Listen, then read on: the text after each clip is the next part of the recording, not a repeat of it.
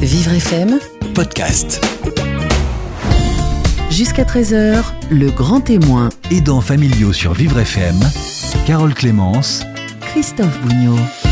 Comme tous les vendredis, le grand témoin, la parole aux aidants avec Christophe Bougnot. Bonjour Christophe. Bonjour Carole. Aujourd'hui, vous recevez une aidante, Emmanuel Rousseau.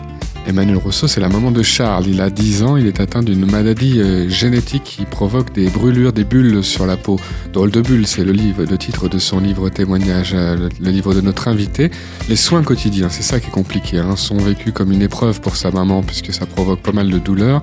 C'était avant, puisque maintenant elle fait intervenir des professionnels et on va voir combien il est important pour les aidants familiaux d'avoir des relais et pour pouvoir rester euh, des parents, des papas et des mamans. Jusqu'à 13h, donc le grand témoin, la parole aux aidants. jusqu'à 13h, le grand témoin Aidants familiaux sur Vivre FM, avec Malakoff Médéric. Bonjour Michel. Bonjour Christophe et bonjour à tous. Soyez les bienvenus. La parole aux aidants, notre rendez-vous chaque vendredi à midi sur Vivre FM. Vous êtes un aidant familial, vous aidez au quotidien un parent, un enfant, un, conjoint. Vous rencontrez des difficultés ou alors vous avez des solutions à partager. Cette émission est la vôtre. Je vous rappelle le numéro de téléphone pour témoigner 01 56 88 40 20. Témoigner au micro ou bien simplement poser une question, c'est possible sur vivrefm.com et sur la page Facebook. Michel répond à vos questions tout à l'heure en fin d'émission. Notre aidante du jour est, la maman de Charles qui a 10 ans, qui est en CM1. Charles est atteint d'une maladie euh, génétique rare qui touche ses muqueuses et provoque de terribles bulles empêchant sa peau de cicatriser. Drôle de bulles, c'est justement le titre euh, du livre témoignage de notre invité paru chez Salvatore où l'on découvre le quotidien de la famille qui reste malgré tout euh, très unie. Bonjour Emmanuel Rousseau. Bonjour. Bonjour. Soyez la bienvenue. Vous vivez à Nantes et vous avez euh, mieux voulu faire connaître euh, la vie des enfants atteints de cette maladie, de votre fils et de leurs proches. C'est important aussi dans cette euh, émission. C'est le message que vous avez voulu faire passer à travers ce, ce témoignage. Rester unis face à la maladie. Oui, c'est essentiel de pouvoir rester unis. Rester unis, c'est pas toujours facile puisque la, la maladie change euh, beaucoup de choses. Alors, je signale que la, la préface du livre euh, est signée Philippe Pozzo di Borgo. C'est l'homme tétraplégique qui a inspiré euh, le film Intouchable. Il a rencontré Charles et, et son frère. Ça a été un, moment- un moment fort, je suppose. hein. Il a parlé d'une famille de héros. Oui, les héros de l'ombre, comme il nous a surnommés. Comment s'est passée cette rencontre? Ah bah, C'était magique. euh, lorsque nous avons voulu accueillir Philippe, on savait donc qu'avec son fauteuil, il fallait qu'il puisse rentrer par la porte d'entrée et il y avait un centimètre euh, de moins dans notre porte d'entrée. Donc il a fallu qu'on trouve une solution par nos baies vitrées. Donc on s'est dit que le jour où il arrive, on l'accueille par les baies vitrées. Je me souviens que l'on ouvre la baie vitrée et là, comme les fauteuils de tétraplégique, il y a une petite pointe qui, est, au, au ras du sol, ce qui fait qu'avec le petit, le petit seuil, il pouvait pas rentrer dans la maison. Et là, voilà, on s'est pas démonté. Je pense qu'on peut dire merci à la maladie de Charles. On est vite allé chercher des planches de bois pour faire comme un petit pont pour que le fauteuil puisse rentrer dans la maison. Et là, on a tous crié hurrah. Alors, est-ce que vous avez l'impression d'être une famille de héros au quotidien, tous les jours? Oui, au quotidien, dans les soins d'épidermolyse bulleuse, on est vraiment euh, des héros. Expliquez-nous un petit peu ce que ce que c'est que cette maladie. Euh, vraiment plus précisément, qu'est-ce que ça entraîne au quotidien comme, comme conséquence dans la vie euh, de, de Charles? Alors, euh, l'épidermolyse bulleuse, dans le cas de Charles, qui est une forme dystrophique, c'est-à-dire que ce sont les fibrines d'ancrage qui ne permettent pas l'adhésion de la peau, et, qui, ce provoque des ampoules au moindre choc et au moindre frottement. Comme tout à chacun, un jour, on a tous mis des chaussures neuves, et on a donc tous eu des ampoules, et on se souvient bien de la douleur de cette ampoule, qui est terrible. Et donc, Charles a ça sur l'ensemble du corps, à l'intérieur et à l'extérieur. Et le problème de l'extérieur, c'est que Charles ne cicatrise pas. Donc on passe notre temps à découper des pansements, à, protéger ces plaies de ces pansements, qu'il faut toujours sans cesse refaire, imaginer les découpes. Et comme c'est une maladie chronophage, parce que Charles grandit, ses plaies grandissent avec lui, et lorsqu'il était petit, il nous fallait, admettons, euh, une demi-heure à sa naissance pour faire le bain médicalisé, et aujourd'hui, à l'âge de 10 ans, il faut pratiquement plus de deux heures pour tout faire. C'est une maladie qui, qui est de plus en plus importante. Mm. Euh, vous vous assurez encore aujourd'hui euh, ces soins euh, vous-même complètement? Ah non, moi j'ai changé mon, mon fusil d'épaule. Comme toute maman à la naissance de Charles, mon cœur a, a voulu que je devienne une bonne infirmière et j'ai pensé que, que c'était justement la solution, que ce soit moi qui m'occupe de mon fils. Il faut dire qu'à ce moment-là, il y avait encore peu de solutions. Et donc, euh, avec mon mari, on a essayé de faire les soins tous les deux et on s'est très vite aperçu qu'on allait s'user. Donc, on a fait appel à des cabinets de soins d'infirmières. Et puis, jusqu'au moment où finalement, bah voilà, la, la, vie de chat était quand même euh, trépidante, puisque déjà, il dormait très mal la nuit hein, à cause de ses démangeaisons. Après, il a une gastrostomie. Donc, en plus de ses soins, il fallait après passer euh, au temps de la gastrostomie le midi. Et, le, une sonde pour s'alimenter. Voilà, une sonde pour s'alimenter. Donc, il y avait tout ça organisé. Donc on s'est épuisé à essayer de trouver une vie entre euh, la crèche, après l'école, plus le refus de l'école, faire les pansements, la gastrostomie, et des nuits, hélas, bien souvent euh, hachées, entrecoupées, soit parce que les pansements se déplaçaient et que l'air, euh, du coup, brûlait la peau, ou qu'une bulle dans l'œil venait sur, survenait comme ça. Voilà, survenait voilà, en pleine nuit. Éventuellement encore, euh, bah, que la machine buguait. Enfin voilà, euh, Charles étant tournant sur sa tubulure d'alimentation, du coup, elle coudait et, l'alarme euh, du coup fonctionnait. Oui. Et donc tous ces tous, ces éléments les uns après les autres, tous les mois, toutes les années, ont fait que ça nous a conduit à, un burn-out. Et à partir de mon un vrai burn-out, hein. ça veut ah dire qu'on parle habituellement de ça au travail. Euh, l'épuisement, euh, le sentiment de ne plus faire face, c'est ce que vous avez vécu. Oui, il m'a fallu trois ans pour euh, pouvoir me dire que j'étais sortie de mon burn-out. Ça a été finalement un signal fort. Le fait de quelque chose qui disait la situation n'est plus possible. Voilà. Et puis depuis ce jour-là, j'ai décidé que je ferais de moins en moins les soins de mon fils. Et aujourd'hui, je dis que je ne veux plus les faire. Dès que j'ai quelqu'un qui peut les faire à ma place, je laisse très volontiers ma place pour que je puisse enfin rester la maman de Charles rire avec lui. Michel Guimel-Chambonnet. Ah mais moi je suis absolument d'accord avec tout ce que vous venez de dire parce que effectivement vous ne pouvez pas être à la fois la mère et l'infirmière, c'est pas possible. Et en même temps on comprend qu'il faut voilà du temps pour accepter peut-être cette. Euh, Alors il faut du temps. D'être aidé. Oui, ben, oui parce que la mère au premier moment dit bon c'est moi euh, qui suis la responsable de la maladie, c'est moi qui vais essayer de pallier tout, tout ce qui se passe là. Je vais réparer. Sauf que vous n'êtes coupable de rien. Malheureusement, la génétique, c'est la génétique. Elle fonctionne pour son propre compte. Bon, ça c'est. Maintenant, on le sait. Il n'y a pas de faute, il n'y a pas de, vengeance de Dieu ou, de, ou du diable. Euh, il n'y a rien à réparer. Enfin, voilà. Il faut aider, accompagner, soigner, bien entendu. Mais c'est tout, c'est tout ce qu'il y a à faire. Or, c'est vrai que euh, à la fois les parents ne sont pas les mieux placés parce qu'ils ne sont pas des professionnels et que les infirmiers qui ont appris leur métier savent comment attraper une compresse avec une pince et vous, vous en gâchez euh, cinq avant de l'attraper correctement sans la lâcher. Enfin, toutes sortes de choses comme ça. Donc, effectivement, les parents n'ont pas à être les infirmiers de leurs enfants, sauf si vous étiez sur une île déserte, évidemment. Mais bon, heureusement, vous habitez dans une ville. On a la chance en France d'avoir des systèmes de soins qui fonctionnent encore pas trop mal.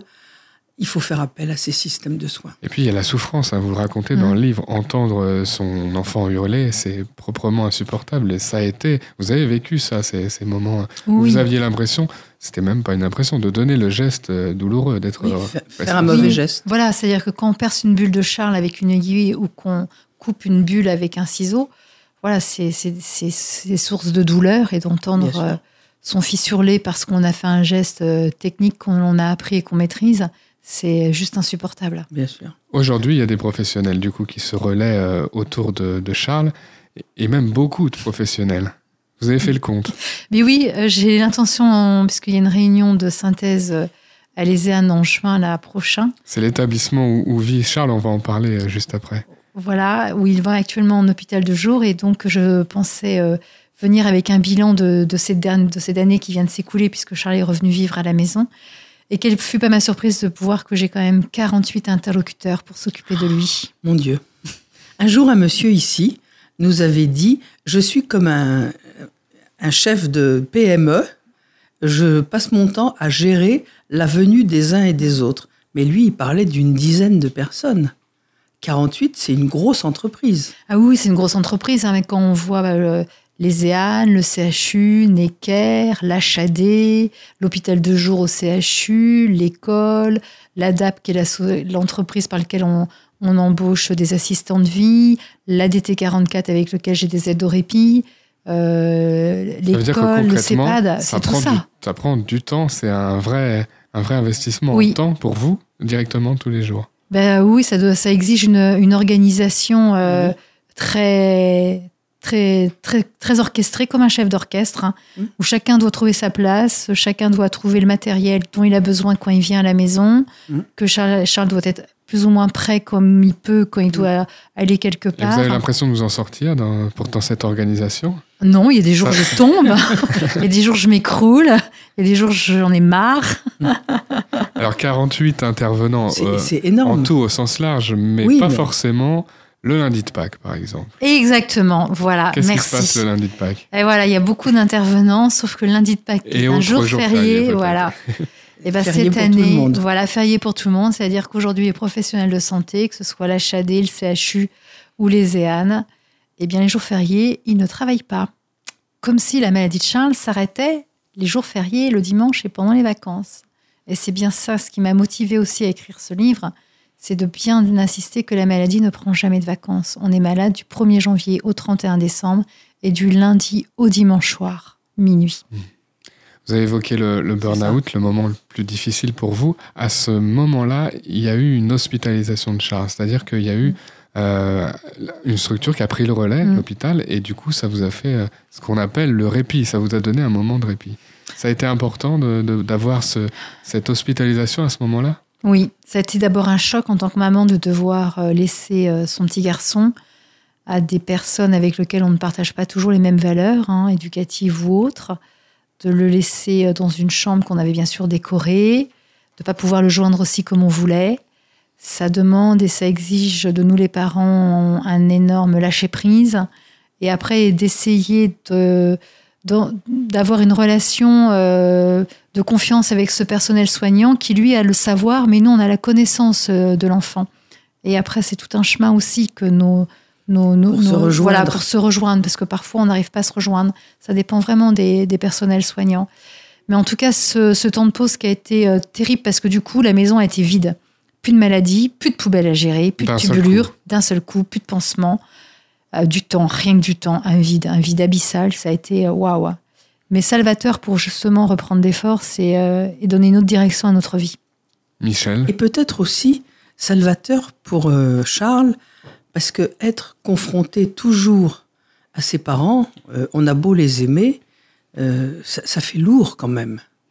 Alors que là, eh bien, il peut au moins se plaindre des soins que sa mère lui fait et elle me fait mal, en, le disant euh, au personnel de l'hôpital, par exemple. C'est important aussi, parce que vous disiez tout à l'heure, aujourd'hui, le, bain médicalisé et, tous les pansements et tous les soins médicaux et infirmiers à faire prennent deux heures environ. Mais c'est aussi deux heures de moins pour lui pour vivre sa vie de petit garçon. Bon, c'est très long pour vous, bien entendu, ou pour les gens qui viennent faire les, les soins. Mais pour lui aussi, c'est un manque de, de vie ordinaire, on va dire. Donc euh, c'est important. Peut-être qu'en étant à le répit, c'est le moment où on n'en peut plus. C'est le ben moment où là, là, ça sauve des vies entre guillemets de pouvoir confier son enfant. Ça peut être important aussi pour lui de, s'aérer de sa famille. Moi, je, ne vois pas le, les entrées en établissement ou momentanément en, service de soins euh, comme des comme des abandons ou comme des des, situations euh, pas bonnes euh, générées par les parents. Au contraire, je le vois comme des respirations de part et d'autre. Et c'est ça qui me paraît important, de part et d'autre. Vous, vous respirez, mais lui aussi. Oui, sauf que c'est vrai que Charles, quand on lui dit qu'il va les EAN, euh, parce que là, pour cet été, on a, on a reprévu des aides C'est difficile à accepter. C'est difficile à accepter parce que. Je vous propose qu'on en reparle dans quelques instants de cet établissement, de euh, ces moments où il y va, où il revient et en quoi ça, ça aide Charles au quotidien. C'est le témoignage d'Emmanuel Rousseau aujourd'hui dans La parole aux aidants. Vous pouvez vous aussi témoigner au 01 56 88 42 20. On se retrouve avec plaisir dans quelques instants sur Vivre FM. Jusqu'à 13h, le grand témoin. Aidants familiaux sur Vivre FM. Christophe Bougnot et Michel Guimel-Chambonnet. La parole aux aidants, c'est jusqu'à 13h chaque vendredi à midi sur Vivre FM, votre rendez-vous, vous qui aidez au quotidien un enfant, un parent, un conjoint handicapé dépendant. Euh, vous avez la possibilité de témoigner dans l'émission comme le fait aujourd'hui Emmanuel Rousseau. 01 56 88 40 20, c'est le numéro de téléphone du standard. N'hésitez pas à composer ce, ce numéro pour témoigner. Vous pouvez aussi Posez vos questions sur Internet et Facebook. Je suis avec la psychologue Michel Guimel-Chabonnet qui m'accompagne et Emmanuel Rousseau, maman de Charles qui a 10 ans, qui est en CM1, atteint d'une maladie euh, dite épidermolyse bulleuse dystrophique des bulles euh, qui empêche de cicatriser la peau et toutes les muqueuses, donc à l'intérieur aussi beaucoup de complications, on peut dire. Euh, actuellement, Charles est accueilli le jour à l'ESEA, c'est un établissement. Qu'est-ce qui s'y passe? Alors, c'est plusieurs jours par semaine, c'est ça? Alors, au moment de mon burn-out, il a été en hospitalisation complète et après en hospitalisation de semaine. Et depuis le juillet 2016, euh, donc pour des, diverses raisons, il est revenu euh, vivre à la maison. Et là, actuellement, donc l'organisation, il y va deux jours par semaine en hôpital de jour à l'Éséane, qui est un établissement de soins de suite. Et le mercredi, c'est l'HAD, l'hôpital à domicile, qui vient à la maison faire le bain médicalisé. Et comment ça s'articule avec l'école, l'enseignement? Alors, l'école, euh, on a, on a privilégié le lundi et le vendredi étant des journées de bain et, après, il a donc ergo, euh, kiné, euh, activité sportive adaptée, psychologue sur. donc, ça lui fait deux grosses journées bien, bien médicalisées. Le mardi et le jeudi étant des journées en principe dédiées à l'école ou, une AVS euh, l'attend, avec pour Charles une dérogation d'arriver à l'heure qu'il peut et en étant malade. Un auxiliaire de vie scolaire dans la classe. Voilà. Sauf qu'on s'est aperçu que le préparer le matin actuellement, c'était très très compliqué. Parce qu'au réveil, bah, toutes ces plaies, c'est douloureux et qu'il peut y avoir des bulles dans les yeux. Donc on vient de décider d'arrêter momentanément l'école le matin, mais de mettre en place un SAPAD. On ne me demandez pas ce que ça veut dire, le SAPAD, je en ne tout cas, c'est l'enseignement à domicile. Hein. Voilà. Le AD, c'est forcément à domicile. voilà. Euh, pour les enfants euh, malades. Et l'après-midi, il retourne retrouver ses petits camarades euh, à l'école, où là, il, il retrouve une, une, sociabilisation. Je crois que vous dites dans le livre, vous déplorez en tout cas la séparation qu'il y a complète entre la partie soins et la partie éducative. Il y a des enfants, d'autres enfants qui ont peut-être d'autres difficultés, qui eux sont dans des établissements où il y a cette composante médicale et éducative, les instituts médico-éducatifs mm. par exemple. Là, c'est plus compliqué. Hein. Bah oui, l'école euh, entre guillemets, euh, je ne sais pas s'il faut dire classique, mais voilà, on sent bien que le médical euh, ne peut pas, n'a pas sa place. Et je regrette souvent qu'aux réunions soit organisées par les EAN, eh ben, il n'y a, y a personne de l'école, ou les réunions organisées par l'école, type ESS, il n'y a pas non plus un, quelqu'un de. Enfin, il y a le médecin scolaire, mais le médecin scolaire n'a pas non plus tous les tenants et les aboutissants du dossier médical de Charles. Qu'est-ce qui fait la liaison? C'est vous finalement eh ben, C'est moi. la, réunion d'information permanente, c'est vous. C'est moi. oui, mais c'est vrai que c'est dommage parce que dans d'autres circonstances, il y a des réunions de synthèse où tous les intervenants, en, tout cas une grande partie des intervenants, euh, sont présents ou ont donné leur, euh, leur bilan de telle sorte qu'un collègue le, présente, parce que effectivement, surtout pour un enfant, euh, aussi bien apprendre sa capacité à apprendre, ça peut aussi être envisagé comme un, comme un élément médical pour lui. Est-ce que sa, maladie freine ses apprentissages intellectuels et cognitifs? C'est une question qu'il faut absolument se poser. Bon, alors si, si la réponse est non et que Charles continue d'apprendre normalement, tant mieux. Mais c'est peut-être pas le cas pour d'autres enfants. Donc effectivement, il faudrait qu'il y ait une articulation entre l'école, enfin, tout, tout, ce qui est l'apprentissage, et puis comment, euh, comment faire pour aider l'enfant à aller mieux sur le plan physique? À la réunion prochaine qui va avoir lieu le 15 juin, c'est bien donc une réunion de synthèse, et c'est vrai que l'école ne sera pas présente.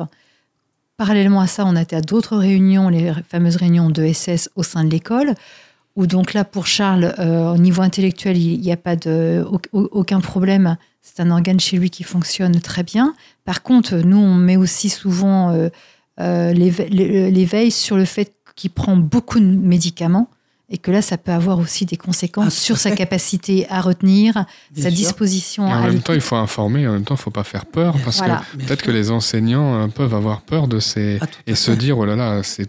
à ce moment-là, ça devient trop compliqué, et on n'accueille plus Charles. Enfin, évidemment, il y a l'obligation posée par la loi, mais c'est quand même le risque de rompre la, la confiance, peut-être. C'est ça qui est très compliqué. hein. Moi, par contre, je ne me cache jamais des traitements que Charles a, parce que parfois, ça peut permettre de comprendre certaines choses. Bien sûr. Euh, c'est important que les gens, euh, par exemple, il prend souvent de la morphine. Euh, Hier, à l'école, il avait mal, donc il a eu de la morphine. hein. donc, on lui a- quelqu'un lui a donné de la morphine en, en pleine classe. C'est vrai qu'il m'a dit, oui, à un moment donné, à la récré, je crois que je raconte un peu des bêtises à mes copains. Hmm. Ah oui, mais c'est vrai qu'il vaut peut-être mieux qu'on sache quand est-ce qu'il prend de la morphine, Bah, bien et sûr. que éventuellement dans ces moments-là, il peut, voilà, il peut être aussi euh, bah, Ben, parti dans Ça le- explique aussi son comportement éventuellement. Et c'est- là, c'est vraiment le rôle des éducateurs de lui dire ben, va te reposer, euh, on prend un bouquin, euh, mets-toi tranquillement dans un coin, et puis quand ça va passer, parce que c'est comme un étourdissement, si on peut dire, Mm. bon, ben, quand ça va passer, tu reviendras jouer avec les copains. Exposer la maladie, Il c'est faut un, expliquer, c'est un, mais un plus on message qu'on peut faire explique, passer. hein. Plus on, mais bien sûr, parce que plus on c'est ce qu'a fait son frère. Stanislas un jour. Euh, Il a, vous dites, euh, vous racontez qu'il a fait un exposé, je crois que c'était pendant la période du Téléthon. Euh, voilà, lui, il prend les choses en main. Alors, vous parlez beaucoup de Stanislas et, et le, le, le souci de ne pas le négliger, votre autre Mm. enfant, celui qui va bien, entre guillemets. Oui, c'est important. Et c'est vrai que la Stanislas, dans sa classe, il a un de ses camarades dont on, dont on vient de diagnostiquer un, un cancer euh, du cerveau. Et euh, voilà, je vois bien que Stanislas réagit très différemment de ses camarades. Et du coup, euh, pour peut-être rassurer, ou je sais pas, il, nous a- il vient nous annoncer qu'en accord avec son professeur principal, il va faire à nouveau un exposé sur la maladie de Charles. Et quand il fait un exposé, il amène tout le matériel. Mais c'est bien. Il est courageux, votre, votre garçon. C'est bien. Mm. Parce qu'effectivement, si on veut que tout ce qui concerne la maladie arrête d'être tabou, il faut mettre les éléments concrets au contact de, des enfants, du public. Je pense que même les enseignants vont apprendre plein de choses, bien Oui. entendu. On parle de Stanislas, on parle de l'entourage, de la vie de couple aussi, avec votre mari, c'est important. Euh, tout ce qu'il y a autour de la maladie, peut-être on pourrait dire les, les, les répercussions indirectes. Et c'est pas évident, il y a des couples qui peuvent se séparer. Mm. Comment vous expliquez-vous que, que ça tient, que vous tenez le, le coup face à cette situation Ah, je ne connais pas. Il euh, n'y a pas de secret. euh, Il n'y a pas de secret, puis je ne connais pas, ma vie de demain. Euh, la seule chose, c'est qu'on a pris conscience qu'on n'était pas un couple à deux, mais un couple à trois. La troisième personne étant la maladie que l'on a prénommée la chimère. Et que voilà, c'est-à-dire que chez nous, tout est exacerbé. Et que cette chimère est souvent là entre nous pour. euh, mais que je crois que peut-être ce qui nous fait tenir aujourd'hui, c'est qu'on ne veut pas que la chimère ait raison. Il y a un peu plus de place aujourd'hui pour le, pour le couple et un peu moins pour la chimère, comme vous dites, puisque c'est un peu plus organisé, il y a des relais.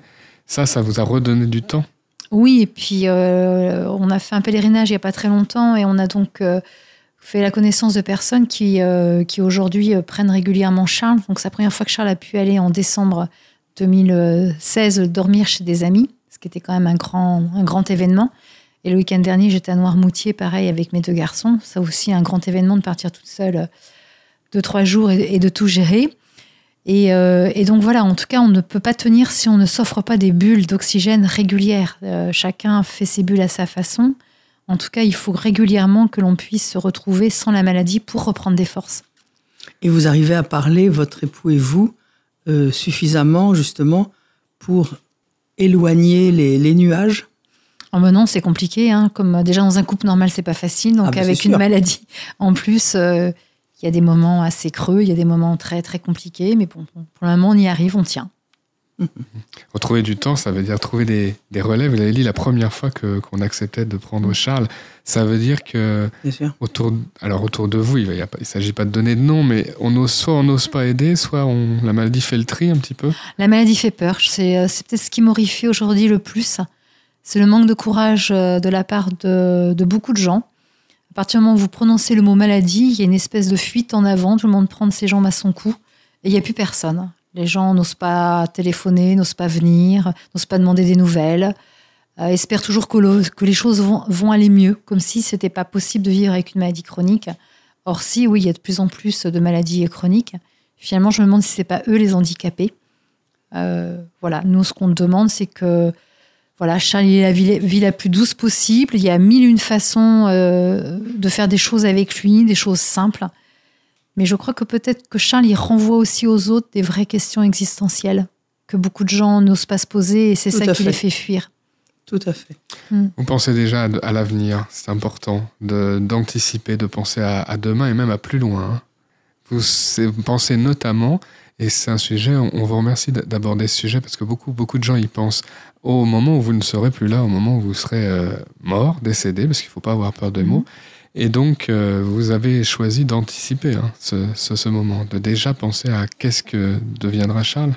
Oui, surtout si ça devait voilà arriver là maintenant, personne ne connaît le debout de sa vie, on, on, maîtrise ni son premier ni son dernier souffle.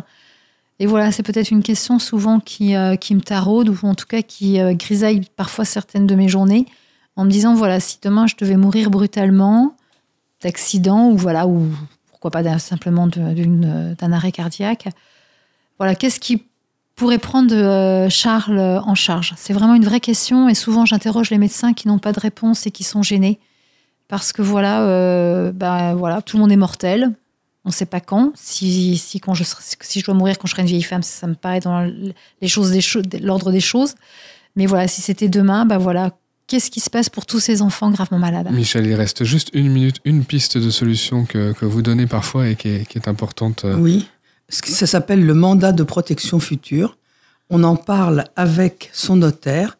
C'est depuis 2009, depuis janvier 2009, euh, la loi qui dit qu'on peut mettre en place un certain nombre de choses qui permettront, quand on ne sera plus en état ou quand on sera décédé, que quelqu'un prenne le relais, on désigne la personne et on organise sur le plan financier, enfin, on organise tout et ça se déclenche dès l'instant où la personne qui a fait ce mandat de protection future pour son enfant, généralement, euh, n'est plus en état euh, pour une raison ou une autre. Je vous invite à découvrir euh, ce livre témoignage Drôle de bulle paru aux éditions Salvator où il y a aussi beaucoup de bons moments. Hein. Charles a rencontré notamment Stromae, c'est à découvrir le chanteur. Merci beaucoup Emmanuel Rousseau. Merci à vous. Merci. Dans quelques instants, la dernière partie de l'émission, restez, vous allez euh, entendre les réponses de Michel à vos questions, questions posées sur Internet et Facebook. A tout de suite sur Vivre FM. Jusqu'à 13h, le grand témoin. Aidants familiaux sur Vivre FM. Christophe Bougnot et Michel Guimel-Chambonnet. La parole aux aidants, c'est jusqu'à 13h, c'est la dernière partie de cette euh, émission. Euh, c'est maintenant le moment pour Michel Guimel-Chabonnet de répondre aux questions. Vos questions posées sur Internet et sur Facebook, euh, questions des aidants familiaux. On commence tout de suite avec Farid. Farid nous écrit de Vigneault-sur-Seine. L'AVS de ma fille, l'auxiliaire de vie scolaire, est en congé maladie et la directrice nous demande d'attendre deux mois pour la nouvelle. Que puis-je faire en attendant? Ça n'existe pas les remplaçants. Je vais répondre quelque chose qui ne se fait pas et qui ne se dit pas. Mordre la directrice. C'est inadmissible. Ça veut dire que pendant deux mois, tant qu'il n'y aura pas de remplaçant, l'enfant ne pourra pas aller à l'école? Enfin, c'est incompréhensible. Je n'ai pas de mots, je ne sais pas quoi dire. Franchement, je ne sais pas quoi dire. Que la réalité du terrain soit qu'il n'y a pas de professionnel disponible tout de suite, c'est une chose, mais le présenter comme ça aussi, c'est encore euh, c'est inadmissible. plus osé de dire qu'il n'y a qu'à attendre. Et, en plus... Qu'est-ce qu'il peut faire en attendant? Ce papa demande aussi euh, mais oui, euh, s'il doit remuer ciel et terre. Alors, il doit remuer ciel et terre parce qu'il est hors de question qu'un enfant soit déscolarisé pendant deux mois alors qu'il est, il est tout à fait prêt à, continuer d'aller à l'école. Euh, bien sûr, il faut remuer ciel et terre, il faut aller à la mairie, il faut euh, aller au rectorat, il faut faire plein de, plein de choses. Mais c'est très très important euh, que l'enfant puisse continuer d'aller en classe. Est-ce que le, papa peut prendre le relais sur, sur, cette, sur l'enseignement pendant ces deux mois un peu, beaucoup, pas du tout Déjà, faudrait-il qu'il le puisse euh, par rapport à son propre travail. Mais je ne suis pas sûre que ce soit une bonne chose que les parents euh, interviennent dans la vie scolaire de leur enfant euh, comme, comme euh, remplaçant d'auxiliaire de, vie scolaire. Ça peut être C'est pas le rôle. mieux que rien. Enfin, c'est peut-être comme Mais ça oui, qu'on réfléchit dans ces cas-là. Oui. Alors, plutôt demander à, à- à une grand-mère ou un grand-père si c'est possible, mais pas les parents. Il faut quand même que l'enfant, comment dire, il faut respecter la vie personnelle de l'enfant qui, dans un premier temps, est une vie personnelle scolaire. Euh, quel sens ça aurait aussi par rapport aux copains d'école que euh, euh, c'est ton père, euh, pourquoi ton père est avec nous, etc. Il faut respecter tous ces aspects-là de la vie de l'enfant. Donc, c'est vraiment, vraiment une situation difficile, mais je trouve que, étant donné tous les gens qui cherchent du travail et qui sont tout à fait capables de, de remplir cette fonction, c'est vraiment inadmissible qu'on laisse l'enfant pendant deux mois. Enfin, ça n'a pas de sens. Vos questions d'aidants familiaux sur vivrefm.com. Euh, Louisa nous écrit du 12e à Paris. Mon fils de 20 ans vient de passer 6 mois en centre de rééducation. Il a eu un accident de moto. Il nous dit de ne rien changer dans sa chambre, mais nous avons réaménagé toute la maison sans lui dire en fonction de sa paraplégie et aussi carrément changé la, la chambre de place. Est-ce qu'on aurait dû lui dire plus tôt? Est-ce qu'il va accepter que nous l'aidions euh, pour euh, le quotidien et pour ses travaux? C'est, bah, de toute façon, maintenant, si les travaux sont faits, il est trop tard pour euh, faire machine arrière, je suppose. Mais je crois que malgré toute la bonne volonté que les parents ont, ont manifesté de faire ces transformations, c'est vraiment une, erreur d'avoir fait des choses sans associer l'enfant, enfin le jeune, euh, à ces transformations. C'est très important qu'il puisse euh, s'exprimer directement et surtout qu'il qu'il puisse se réapproprier les lieux d'une façon nouvelle, parce que j'imagine qu'avec une paraplégie, il va être en fauteuil roulant. Donc, euh, il fallait vraiment prendre appui sur lui pour qu'il n'ait pas le sentiment d'arriver dans un local qui lui serait complètement étranger. Est-ce qu'il y a moyen de rattraper cette erreur Bah déjà, il faut lui en parler euh, largement avant qu'il arrive à la maison et qu'il euh, découvre par lui-même euh, les, les nouveaux aménagements. On entend aussi euh, de la part de Louisa qui pose sa question euh, euh, que son fils refuse, a refusé, a certainement manifesté le refus Oui. de tout changer parce que peut-être il a du mal avec ce nouveau handicap. Sûrement, bien sûr, vous avez raison, mais, mais a, enfin, a fortiori, je dirais, il fallait l'associer à toutes les étapes de, des transformations. Et puis peut-être qu'il y avait des transformations euh, qui, qui n'avaient pas forcément besoin d'être faites, au moins tout de suite. Donc vraiment, euh, je crois qu'on on ne peut pas ne pas tenir compte de... Et ils peuvent tenir de- compte au présent maintenant. Ah oui, mais là maintenant, il faut absolument qu'ils en parlent avant et, et qu'ils lui demandent des, un certain nombre d'indications pour réorienter éventuellement euh, certaines choses. Mais si la chambre a été transformée, si elle a été déplacée, ça veut dire que la maison entière a été transformée. Donc euh, oui, il y a certainement, il faudra aider ce jeune homme à, à retrouver ses marques dans cette nouvelle maison. Posez vos questions d'aidants familiales, aidants familiaux. Vous êtes euh, sur euh, la page Facebook euh, de Vivre FM en envoyant directement euh, vos messages. Mélanie nous écrit du Vésinet. J'ai réussi à obtenir un passage à mi-temps euh, au travail pour m'occuper de ma mère euh, atteinte de la maladie de Parkinson. Mais je me sens très isolé, très fatigué euh, dans sa maison. Je fais largement plus d'heures en tout et son travail me manque. Est-ce que je peux changer euh, de formule? Oui, bien évidemment. Et je pense qu'il faut que euh, cette femme change de formule avant d'être complètement épuisée.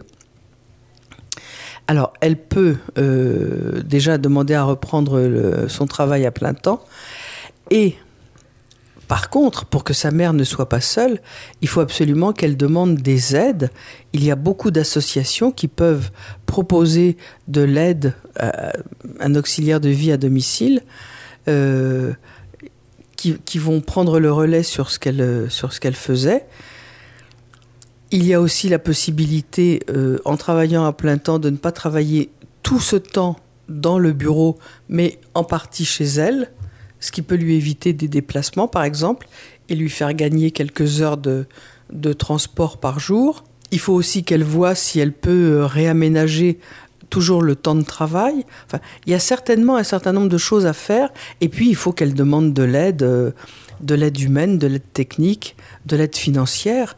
Euh, avec une maladie de Parkinson, une, une, femme un peu âgée a probablement droit à ce qu'on appelle l'APA, euh, allocation personnalisée à l'autonomie. Donc il faut consulter l'assistante sociale du secteur et voir ce qui est possible. On peut, en plus, on ne peut pas s'occuper de tout soi-même. Et, non, c'est pas possible. Et euh, le vrai, moi, je trouve que c'est important qu'elle puisse nous dire que ça fait beaucoup d'heures et plus d'heures que de travailler, parce bien que sûr. on peut avoir l'impression, euh, certes, ceux qui ne connaissent pas, être à la maison, on ne fait rien. Voilà. Oui, mais non, c'est pas vrai. On en fait beaucoup, beaucoup, beaucoup. Et donc, il faut demander des soutiens, si possible. Tout à fait, bien sûr. Vos questions euh, sur vivrefm.com, comme nous a posé euh, Manuel. Manuel nous écrit de Perpignan. Je me suis inscrit à un cours hebdomadaire d'escrime pour me changer les idées. Mais le médecin de ma femme vient de lui trouver un accueil de jour très éloigné qui me, fera, euh, qui me forcera à faire beaucoup de routes. Exactement pile le mardi euh, après-midi, jour de l'escrime. Est-ce que je peux me permettre de faire changer ça? Bien Ou est-ce sûr. que je risque de tout perdre ou de passer pour quelqu'un de superficiel?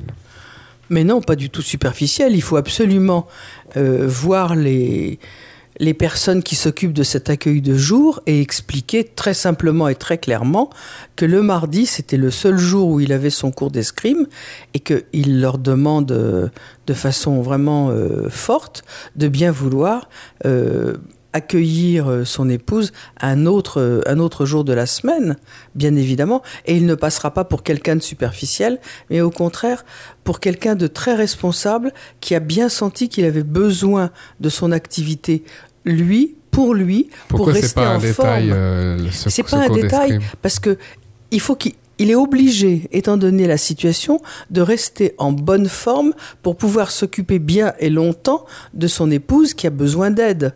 Donc euh, il faut absolument que si ce cours d'escrime, c'est quelque chose qui est important pour lui, euh, et on peut le comprendre, hein, aussi bien sur le plan psychologique que physique, c'est un exercice, c'est important.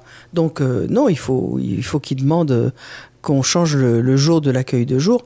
Les accueils de jour sont ouverts euh, du lundi au vendredi. Hein. Hmm, Il y a beaucoup de gens qui passent, et les horaires sont Bien tous sûr. sur mesure, de- Mais bien donc il y a sûr. souvent moyen Mais de... il y a des possibilités, bien sûr. Euh, par contre, les médecins Et euh, vivent autre- souvent dans une autre réalité et eux se disent Oui. je dois juste trouver une place pour Ils ne tiennent quelqu'un. Oui. ils ne tiennent pas compte de ce que pensent Oui. les, les aidants familiaux. Alors, il y a aussi autre chose, et il faut qu'il demande euh, à, la, à la MDPH si un transport, euh, ce qu'on appelle un VSL, véhicule sanitaire léger, euh, est-ce qu'un VSL pourrait faire l'accompagnement euh, pour son épouse le matin, puisque l'accueil de jour commence généralement vers 9h30, 10h le matin, et la personne revient à son domicile en fin de journée? Donc peut-être qu'un, puisqu'il dit que c'est très loin de chez lui, peut-être qu'un VSL pourrait faire le transport de son épouse le matin et l'après-midi, ou au moins un des deux. Il faut, il faut discuter. De toute façon, il faut qu'il discute, mais il a tout à fait raison de, de garder euh, l'objectif de son cours d'escrime. Merci Michel. Posez toutes vos questions sur vivrefm.com sur Facebook. Euh, euh, la psychologue Michel Guimel-Chabonnet y répond tous les vendredis. Vous pouvez même échanger avec elle en témoignant, euh, bénéficier de ses conseils, nous raconter vos difficultés, vos succès. 01 56 88 40 20, c'est le standard de Vivre FM. Le 01 56 88 40 20. Merci Michel. Au revoir Christophe.